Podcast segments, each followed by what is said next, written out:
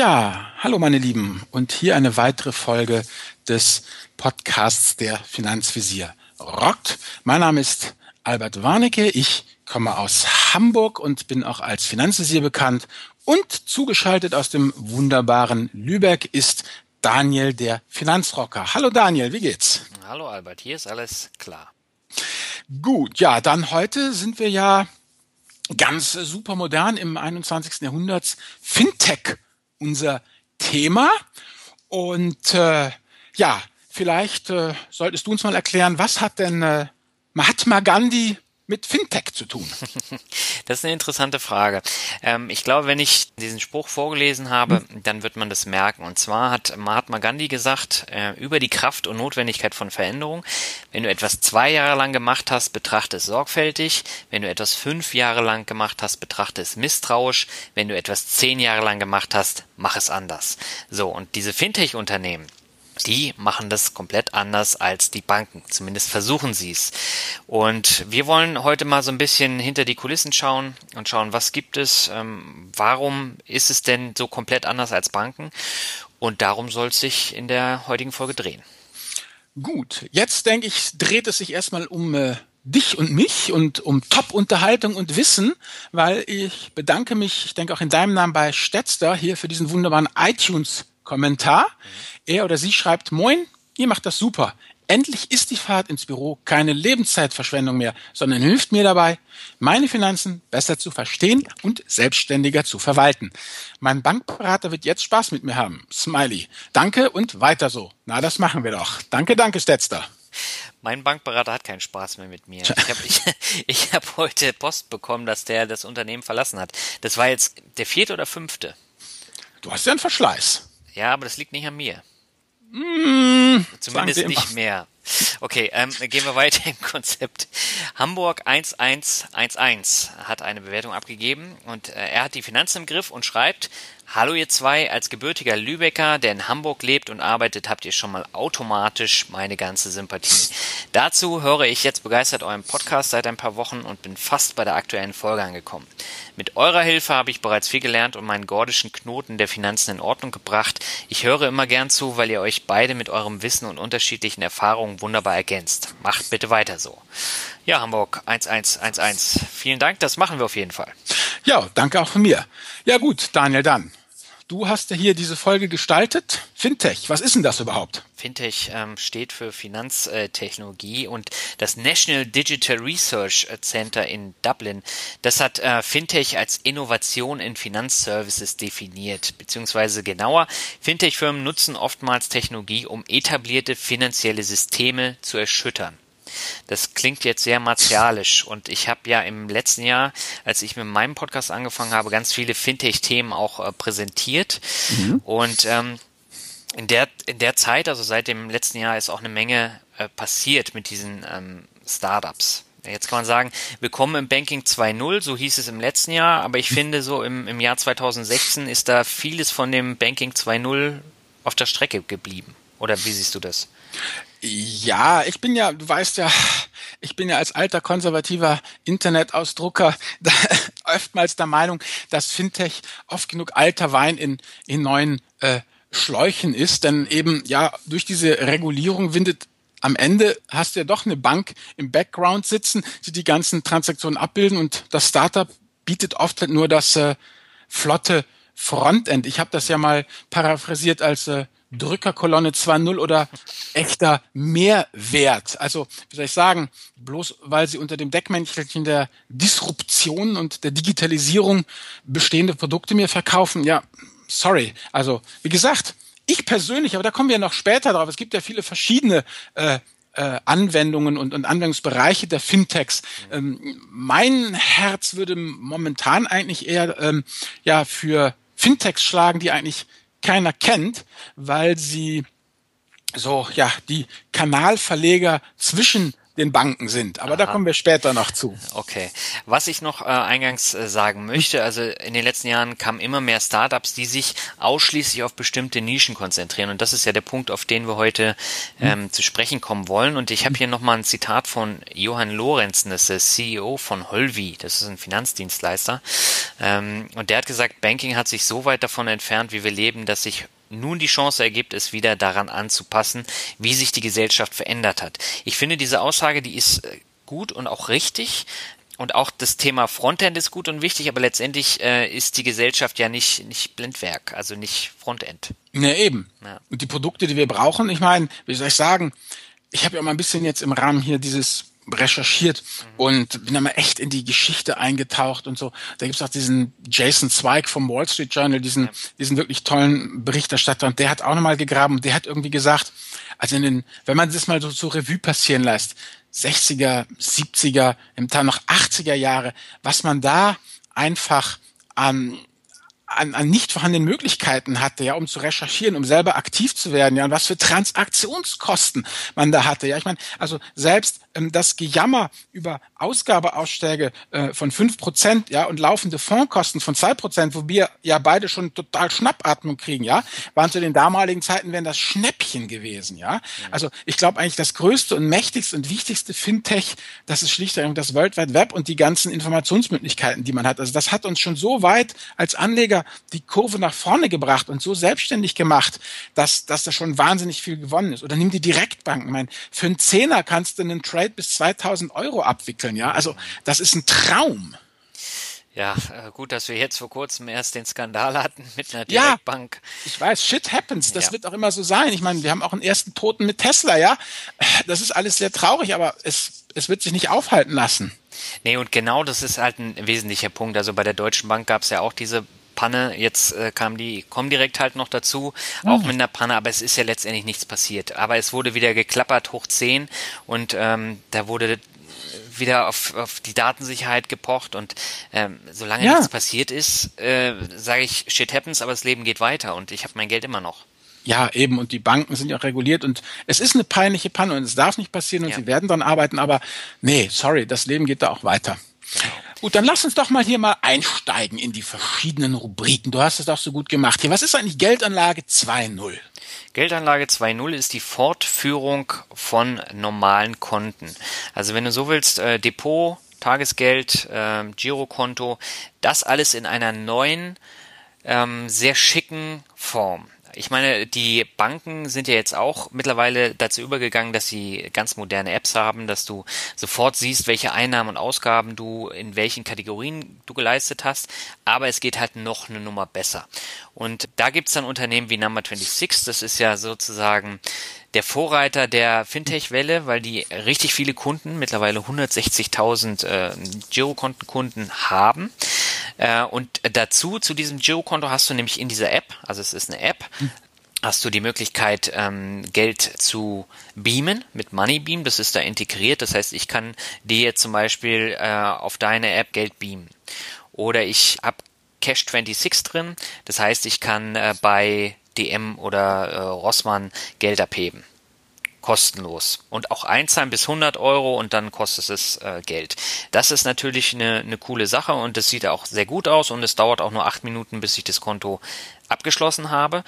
Aber leider Gottes musste Number 26 jetzt auch feststellen, dass es nicht ewig kostenlos so weitergeht. Also gerade auch der Vorteil mit dieser Kreditkarte überall kostenlos hm. Geld abzuheben, damit haben die sich übernommen. So und jetzt ab September kostet es Geld. Mhm.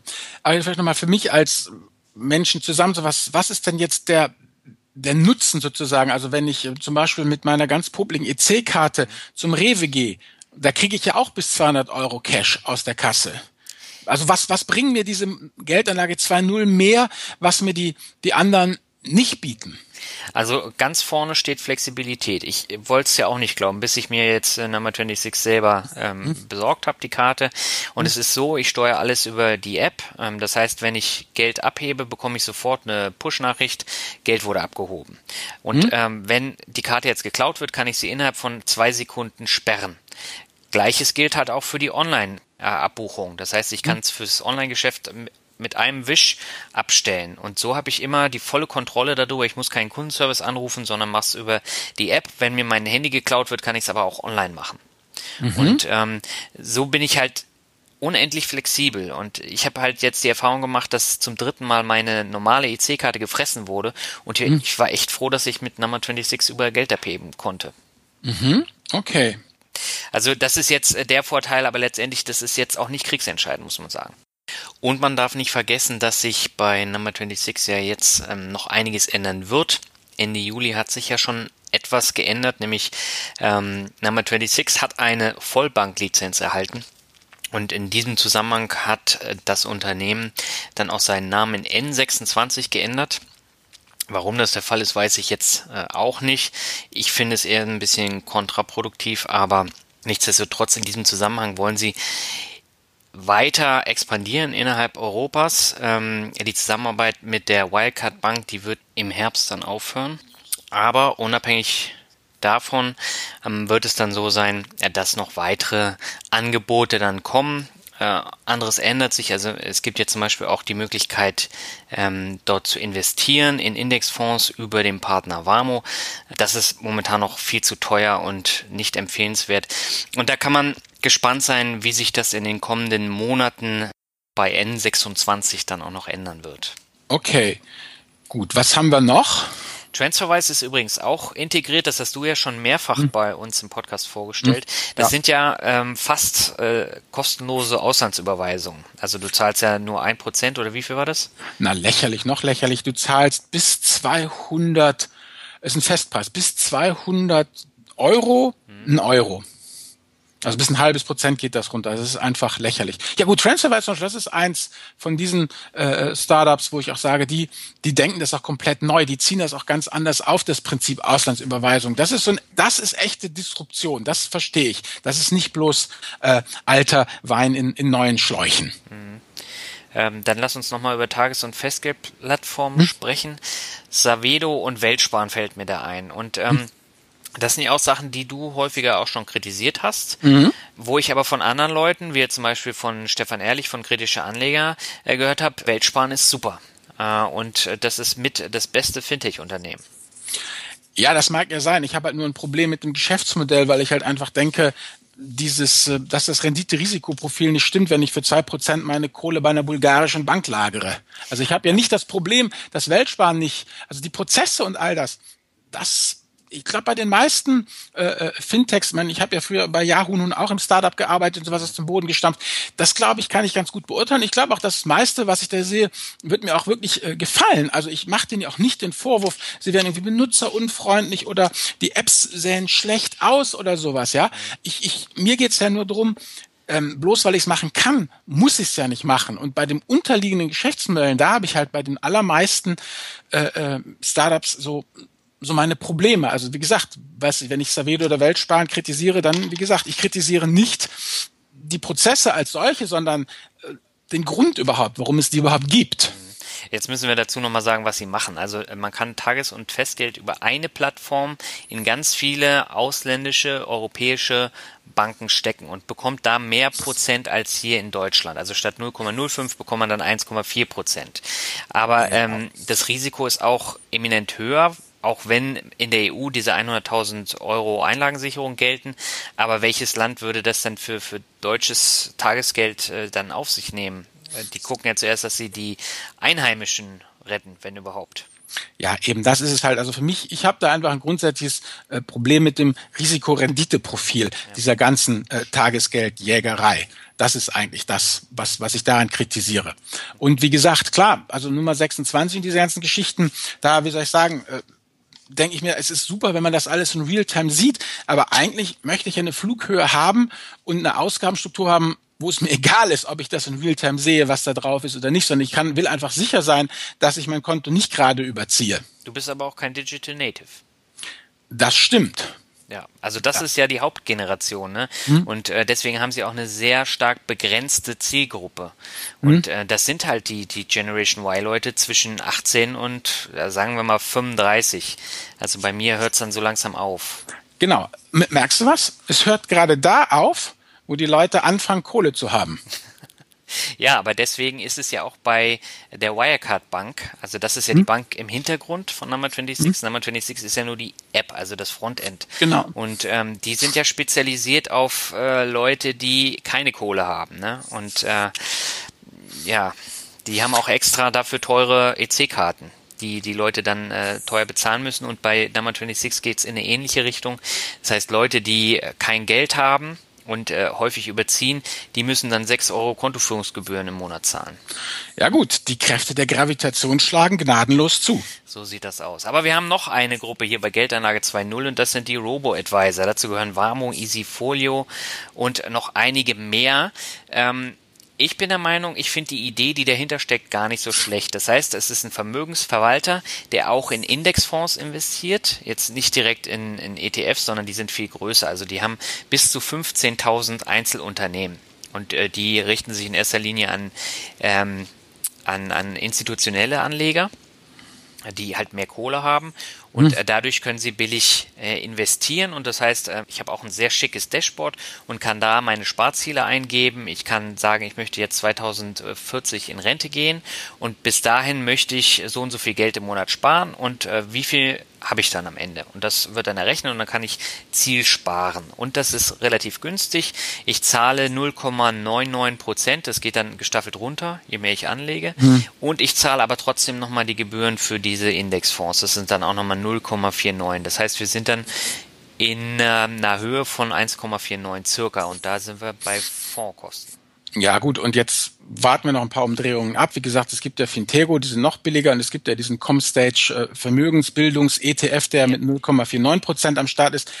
Da sehen wir noch ein paar Iterationsstufen, die werden noch billiger, noch industrialisierter, specken noch mehr ab. Ja. Und also ich persönlich auf jeden Fall sehe da durchaus auch eine, eine Zukunft. So wie sie jetzt sind, sind sie noch ein bisschen kutschenmäßig, also da ist noch nicht viel Auto zu sehen, aber die Evolution ist klar, dass das werden alles schicke, industrialisierte Gefährte, diese Dinger. Genau, aber ich meine, ähm, man hört ja so zwischen den Zeilen bei dir, auch wenn du es nicht offen sagst, ganz so verkehrt ist es jetzt nicht. Ist es nicht verkehrt, überhaupt nicht. Na, naja, Teile dieser Geldanlage 2.0. Also diese Robotweiser finde ich gut. Tages- und Festgeldplattform mag ich gar nicht leiden. Transferfile ist super. Und Nummer 26, glaube ich, fehlt mir einfach das Feeling für. Ja.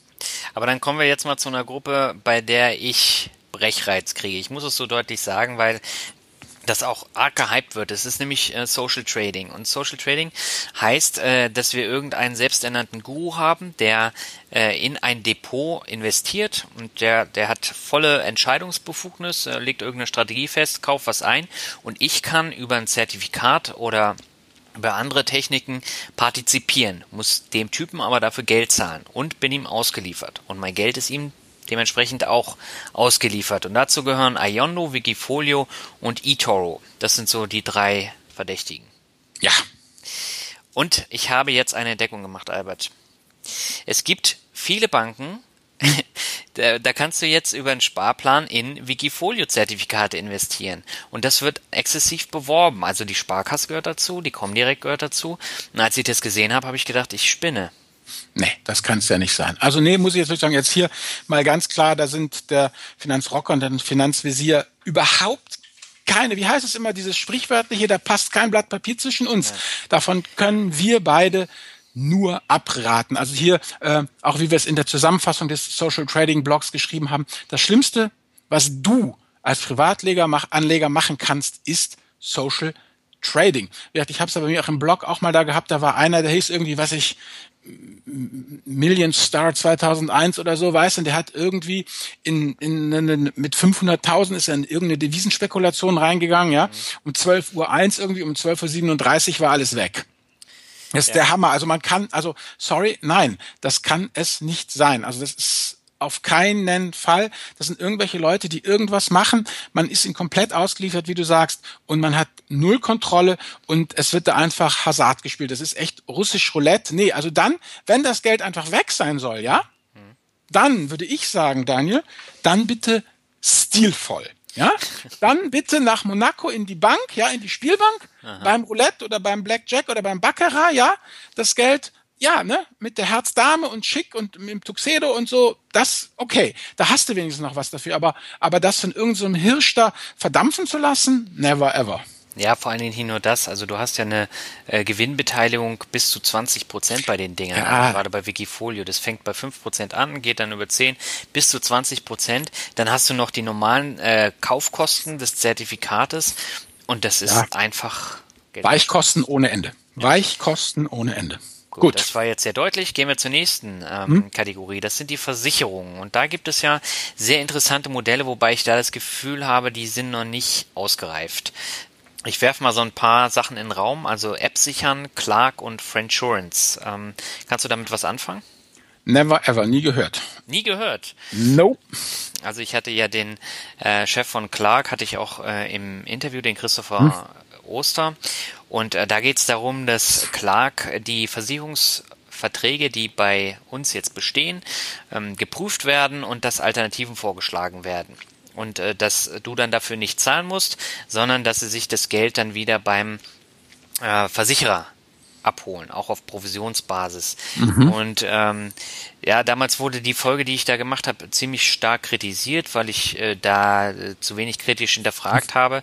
Letztendlich das Modell an sich ist gar nicht so verkehrt, nur es ist nicht so ausgereift und das merkt man halt auch bei den anderen. Friendsurance ist gegründet worden äh, in dem Glauben, wenn ich jetzt mich mit meinen Freunden in einem Pool äh, versicher, also gemeinsam versicher, dann ähm, kriegt derjenige, der als erstes da war, dann eine Provision. Der bekommt dann äh, Geld. Das hat irgendwie nicht funktioniert. Dann haben sie äh, das umgemodelt und jetzt ist das Geschäftsmodell fast so ähnlich wie bei Clark. Das heißt, es wird überprüft, äh, ob wir die Versicherung ändern können und ob wir Geld zurückbekommen oder weniger zahlen. Und ja, das ist jetzt auch nicht nicht so wichtig. Aber was interessant ist, sind so Mikroversicherungen. Ähm, ich meine, bei App-Sichern war es der Fall, dass ich immer nur bestimmte Bereiche dann absichern kann für geringes Geld. Und ähm, vielleicht ist das eine Richtung, in die wir gehen, weil äh, diese generellen Versicherungen, die schweineviel Geld kosten, die dir in der Bank angedreht werden, oder bei großen äh, Konzernen, dass die nicht immer das Nonplusultra sind, weil die Kosten einfach viel, viel zu hoch sind. Ja, aber ich habe mal eine Frage. Ja. Wenn, wenn wir jetzt von Versicherungen reden, ich meine, es gibt ja so ein paar Versicherungen, die jeder haben muss. Eben Haftpflichtversicherung, klar, wenn ein Auto hast, die Autohaftpflicht, solche Geschichten. Aber die sind doch eigentlich schon wahnsinnig transparent. Kann ich die nicht über hier, wie heißen sie? Dieser Dicke, der da immer, ja, der, über, nein, über die ganz El Primitivo Versicherungsscout oder Check24 oder wie die heißen, oder über den, den freundlichen, analogen Versicherungs, ja, pass auf, jetzt muss ich aufpassen, wenn wir Versicherungsmenschen haben, die mithören, da ist es ja immer ganz feine Unterschiede. Es gibt Versicherungsmakler, Versicherungsvertreter mit Allein- oder nicht Alleinvertretungsanspruch und solche Sachen. Jedenfalls einem Menschen, der in Versicherungen macht. Ich meine, meine Überprüfung der Verträge, das kann doch jeder machen. Da kann ich doch irgendeinem Generalvertreter gehen und sagen, wie viele verschiedene Versicherungen hast du oder kannst du mir aus einem Pool von Versicherungen das mal überprüfen? Warum brauche ich da online? Also Check24, lass uns mal dazu zu sprechen kommen, die sind ja gekauft. Ähm, die sind insofern gekauft, weil sie einen bestimmten Pool haben an Angeboten und äh, da bekommen sie von den Anbietern halt Geld, dass sie es präsentieren. Ähm, und äh, das ist ja auch jetzt, glaube ich, von einem Gericht beschlossen worden, hm. dass sie die äh, vermeintliche Unabhängigkeit nicht mehr so in den Vordergrund äh, rücken dürfen, um es jetzt okay. mal freundlich zu erzählen. Ja. So, und ähm, bei den äh, anderen Versicherungsberatern also da bin ich ja noch so ein bisschen positiver gestimmt. Natürlich wollen die auch verkaufen, aber ähm, ich habe ein Problem, wenn wenn es über den Bankverkauf äh, stattfindet, weil die ja auch ja, mit klar. einem Versicherer zusammenarbeiten und bei einem Versicherungsmakler oder ähm, Berater, da ist es so, der hat halt die die breite Palette, der kann dann äh, schauen, wo zahlt der Kunde am wenigsten, wo bekommt er die beste Betreuung. Das hast du in der Bank nicht, weil die nur einen Versicherungspartner haben und das, das ist meistens teuer. Das verstehe ich. Aber zum Beispiel Clark, wenn du sagst, wenn Clark sein Geld auch von der Versicherung ja. bekommt, ich meine, dann bin ich ja auch da nicht Kunde, dann zahle ich es ja auch nicht. Also inwieweit unterscheidet sich das denn dann strukturell von Check24? Die haben ja auch einen Pool, aus dem sie schöpfen und die müssen auch gucken, dass sie halt Geld reinkriegen und zwar vom Versicherer und nicht von mir. Ja, da sprichst du äh, wahre Worte. Also letztendlich ähm, weiß ich nicht, wie groß der Pool da bei Clark im Hintergrund hm. ist bei, bei Check24, das sind nur wenige Versicherer. Also ich habe äh, meine, meine ähm, Haftpflichtversicherung selber über Check24 abgeschlossen, mhm. weil sie halt äh, günstig war, sie war vernünftig bewertet, mhm. aber ich habe sie auch abgeschlossen in dem Wissen, äh, dass äh, die halt Geld dafür bezahlt haben, dass sie da präsentiert werden. Ja, okay. Also das meine ich ja, weißt du, diese, diese Brot- und Butterversicherung, die nicht jeder haben muss, eine Haftpflichtversicherung, die ist ja eigentlich erstaunlich preiswert und die ist ja auch relativ gut durchgenommen. Also beim Auto, wenn du wirklich, wenn es um die Haftpflicht geht, das ist nicht um Casco, nur um Haftpflicht, auch da ist es ja eigentlich relativ durchgenormt, was man da zu erwarten hat und was da zu kosten, was das zu kosten hat. Ja, aber das Problem in Deutschland ist ja, wenn der Deutsche könnte, wird er sich sogar gegen Popel in der Nase versichern und äh, gibt dafür sehr, sehr viel ja, Geld aus. Ne? Auf jeden Fall. Und deswegen ist es so ein großer Markt und deswegen kommen hier auch viele Fintech-Unternehmen, die dann äh, sagen, ja, wir machen das besser. Und ich habe jetzt nochmal geguckt, ähm, also App sichern, das sind Kurzzeitversicherungen. Ähm, also äh, beispielsweise äh, finde ich sehr lustig, der Surf- und Badeschutz gegen die Sorgen beim Kiten, Surfen, Tauchen, Segeln. Das ist natürlich eine Versicherung, die schließt dann zum Beispiel der digitale Nomade ab. Ähm, wenn er jetzt zwischen Coworking Space und äh, Strand äh, da mal surfen geht. Aber mhm. ansonsten, ältere Leute wird das nicht ansprechen. Und die Frage, ob man das braucht, stellt sich dann auch. Also ich meine, wenn irgendwie was ist, ähm, wie gesagt, wir haben es jetzt gesehen, unsere Tochter hat jetzt eine Auslandskrankenversicherung abgeschlossen, ja? Ganz Standard, weißt du was, das kostet irgendwie 8,90 Euro im Jahr. Im Jahr. Ja, im Jahr, das ist nix. 8,90 Euro im Jahr und fertig. Und dann, dafür kann sie dann, was weiß ich, sechs oder acht Wochen im Jahr im Ausland sein. Was ja erstmal ausreicht für normale Menschen. Wir haben eine Familien-Auslandskrankenversicherung, äh, äh, jahrelang schon gehabt, für 15 Euro. Für die ganze Familie. Auch da, ich meine, es geht ja ums Ausland. Ich meine, sag mir mal, wer ist denn mehr als sechs oder acht Wochen im Jahr im Ausland? Auf also Urlaub, meinst Und ich musste mich ja auch darum kümmern, als ich in Neuseeland war. Und äh, da ja, da hast da du dann 60 anders. Tage oder so, äh, die sind dann mit drin im, ja. in der Jahresgebühr und alles, was darüber hinausgeht, da zahlst du dann pro Tag. Das ist ab ja. einem gewissen Alter dann so. Das ist ja auch okay, aber ich meine, wenn du Expat bist oder wenn du da wirklich auf, auf Work and Travel bist, ist ja wieder eine andere Situation. Ja. Gut, aber fassen wir mal zusammen, bevor uns die Zeit davonläuft. Das Thema Fintech-Versicherung ist noch, äh, sagen wir, ausbaufähig. Ja. Das hast du gut zusammengefasst. So, was haben wir jetzt? Dann kommen wir mal zum Thema Crowdfunding. Ähm, Crowdfunding ist ein Bereich, der immer größer geworden ist in den vergangenen Jahren hm. und äh, wo man auch eine Menge machen kann. Und äh, da ist halt immer die Frage, lohnt sich das? Also ich werfe auch hier mal wieder so ein paar Namen in den Ring. Bergfürst, Zinsland, Seedmatch. Ähm, von denen hast du bestimmt schon mal gehört, oder? Ja, also Bergfürst hat sich mittlerweile ja auf Immobilienfinanzierung ab 10 Euro spezialisiert. Das heißt, ich kann in Wohnungs- oder Gebäudebauprojekte investieren, ähm, deutschlandweit mhm. ab 10 Euro. Und äh, das ist jetzt ähnlich wie bei den Peer-to-Peer-Krediten von der Anlagesumme. Mhm. Das heißt, es kann auch sehr kleinteilig werden. Zinsland hat genau das gleiche, auch Immobilienfinanzierung. Man bekommt fünf bis sieben Prozent pro Projekt. Es gibt immer nur ein Projekt, in das man investieren kann, aber da muss man schon mit 500 Euro einsteigen. Und das ist eine Summe, wo ich dann sage, wenn das ausfällt, habe ich ein Problem. Und ähm, diese Immobilienfinanzierung, die laufen als Nachrangdarlehen. Das heißt, ich komme als letztes dran mit meiner Kohle. Und das ist immer so ein, so ein, so ein kleines Problem. Du ganz ehrlich, als alter Mensch, ich erinnere mich noch an Ende der 90er Jahre, ja? Da diese geschlossenen Immobilienfonds. Und für mich ist das genau dieses Zeug reloaded. Das ist einfach geschlossener Immofonds in einer neuen Inkarnation. Das ist einfach äh, äh, äh, ein Wiedergänger. Also wie gesagt, alle drei fasse ich nicht mit der Kneifzange an. Ja, Seedmatch ist ja nochmal ein bisschen was anderes. Das sind ja konkrete Start-up-Finanzierungen. Da ist hm. man ab 250 Euro schon mit dabei. Da gab es aber auch schon Schindluder-Geschichten, äh, die dann in die Grütze gegangen sind. Und ja, ich habe ja meinen Kumpel Ed befragt. Ja. Zu dem Thema. Und Ed ist ja, der war mit mir bei Yahoo, wie gesagt, der war der erste Ingenieur bei Yahoo. Und ähm, hat also da praktisch als Angestellter Startup-Erfahrung gemacht, hat dann seinen eigenen Laden gegründet, verkauft und ähm, finanziert jetzt als Angel selber ähm, Startups, mhm. acht oder neun. Also der ist ja wirklich mit dabei. Und Ed hat das eben letztendlich so zusammengefasst, kann man auch nachlesen bei mir auf dem Blog, dass diese ganzen Crowd-Geschichten, ähm, dass er denen nicht richtig traut, weil eben ein, ein Startup braucht auch Geld. Ja, aber vor allem braucht ein Startup eben Expertise, Erfahrung und vor allem Vertriebstüröffner. Also Menschen, die einfach Connections und Kontakte haben, die dem Startup auf dieser ganzen informellen Ebene helfen können. Und da können irgendwelche komischen Privatleute, die da eben 250 Euro reinstecken, haben überhaupt nichts beizutragen. Und selber, wenn man mal, wie gesagt, als bei Jaro alt war ich ja nun verantwortlich fürs ganze Produkt. Und wenn man weiß, wie da gearbeitet wird und wie es da rund geht, dann hast du wirklich auch keine Zeit, dich irgendwie noch um Investoren zu kümmern, ja, die da irgendwie 250 Ocken reingetan haben und sich jetzt aufführen wie Graf Koks zum Gaswerk. Ja, nee, das ist einfach vollkommen unrealistisch. Äh, äh und die wollen sagen, ja, ich habe 250 Euro, ist wichtig, viel Geld für mich. Ich will jetzt informiert werden, was jetzt hier genau passiert. Du sagst, Alter, jetzt geh mir vom Acker. Ja, ich habe echt Besseres zu tun, als jetzt irgendwelche komischen Investoren da. Und da ist er, dann kommt er immer gleich wieder, ich verstehe das auch, das klingt auch sehr arrogant, aber da kommt dann auch ganz schnell das böse Wort der Peanuts auf.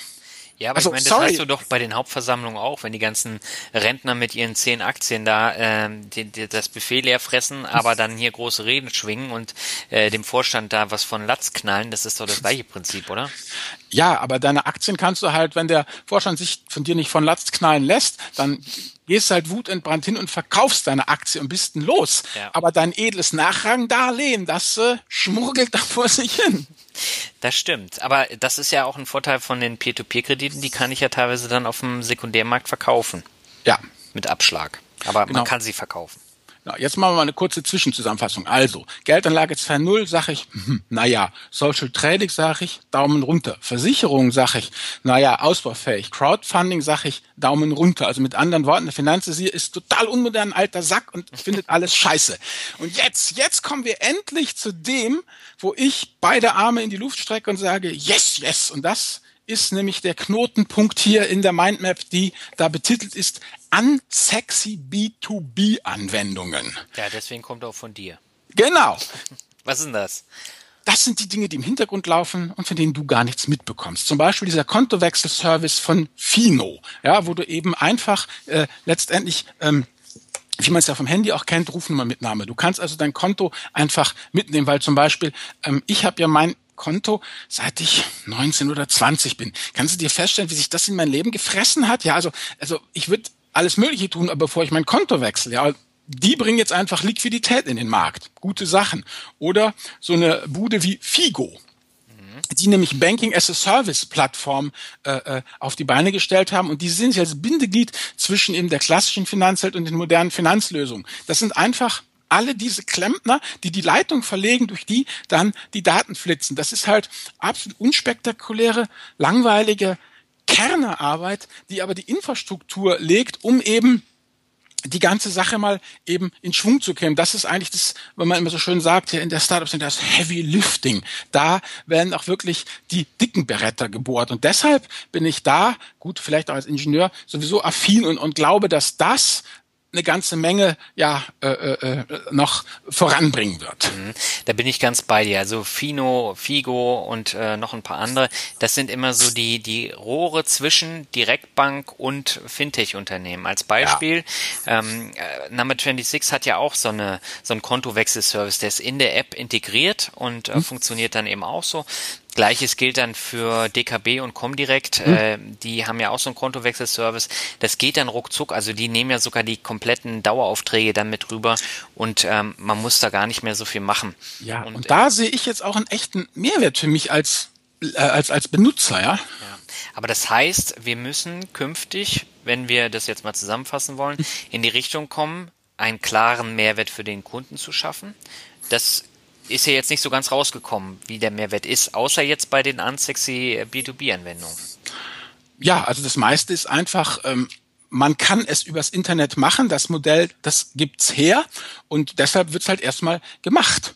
Und deshalb, wie soll ich sagen, ich habe es ja mal zusammengefasst, Fintech, wozu brauchen wir die? Mhm. A, echte Innovation. Das sind halt wirklich Dinge eben wie das oft von mir äh, gebrachte Transferwise. Oder eben als Hefe, ja, um eben diese ganzen Verkrustungen aufzubrechen und den Banken einfach mal Beine zu machen, ja, oder dann als drittes und zynisches als Kanonenfutter, einfach um herauszufinden, was funktioniert und was nicht.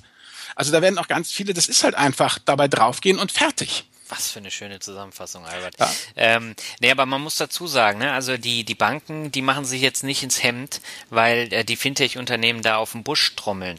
Ähm, es ist ja so, dass die Kundenzahlen nur sehr, sehr langsam gewachsen sind. Mhm. Ähm, ob das nun Robo-Advisor sind ähm, oder, oder viele andere wie jetzt die Versicherung Was gewachsen ist, ist Number 26, weil das halt äh, hip ist, weil es angesagt mhm. ist. Deswegen haben sie relativ schnell dann die äh, sechsstelligen äh, Kundenzahlen. Aber auch die merken jetzt, ja, also kostenlos ist nicht mehr. Wir müssen Geld verlangen fürs Abheben. Wenn du mehr als dreimal äh, abhebst bei einer fremden Bank, dann musst du zahlen. Ja, ja gut, mein, mein Wunsch Fintech, ja, also mein Wunsch Fintech ist ja eigentlich gar kein Fintech, sondern ein Finjura und Totally Low Tech. Also was ich mir ja wünsche, wäre ja folgendes. Also man nehme einen ETF mhm. auf den MSCI World zum Beispiel oder irgendeinen anderen breiten Index. Gut, die laufen ja normalerweise auf diesem sogenannten Total Return Index. Das heißt, da greift die Doppelbesteuerung voll. Also wenn du ein US-Unternehmen hast, dann wird erst 30 Prozent abgezogen und dann die, die deutsche 25 Prozent Quellensteuer und dann äh, kriegst du es aufs aufs Konto. So, was ich mir wünsche, ist Folgendes. Also, wir nehmen diesen MSCI World, der, den zu verwalten ist ja kein Hexenwerk. Ja, das machen wir für eine Kostenquote von 0,05 Prozent in Manila oder Bombay.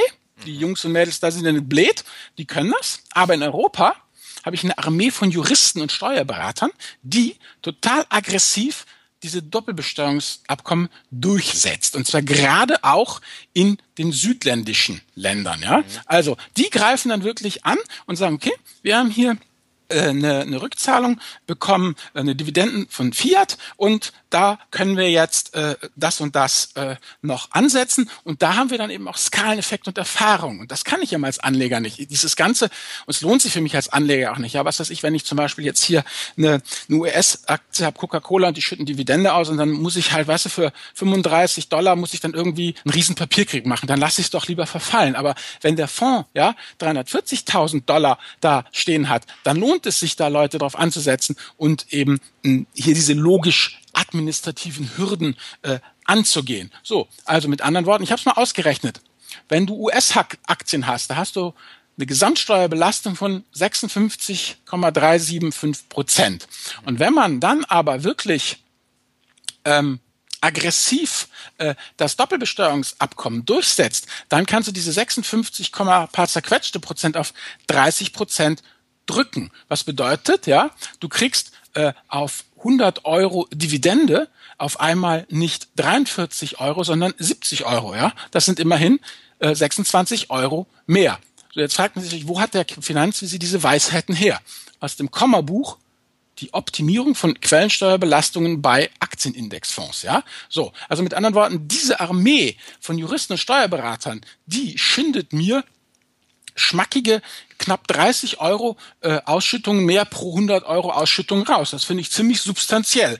Und dafür wäre ich dann nochmal bereit, 0,2 Prozent TRR rauszurücken. Das heißt, dieses ganze Ding würde dann sauber den Index outperformen, würde aggressiv, ja, das dauerte bis sieben Jahre, bis du irgendwie aus dem italienischen oder spanischen Fiskus die dir zustehenden Dividenden rausgeschüttelt hast und würde dafür eine Kostenquote von 0,25 Prozent verlangen. Das wäre richtig super, da würde ich sofort investieren, weil da hätte ich einen echten Nutzen als Anwender.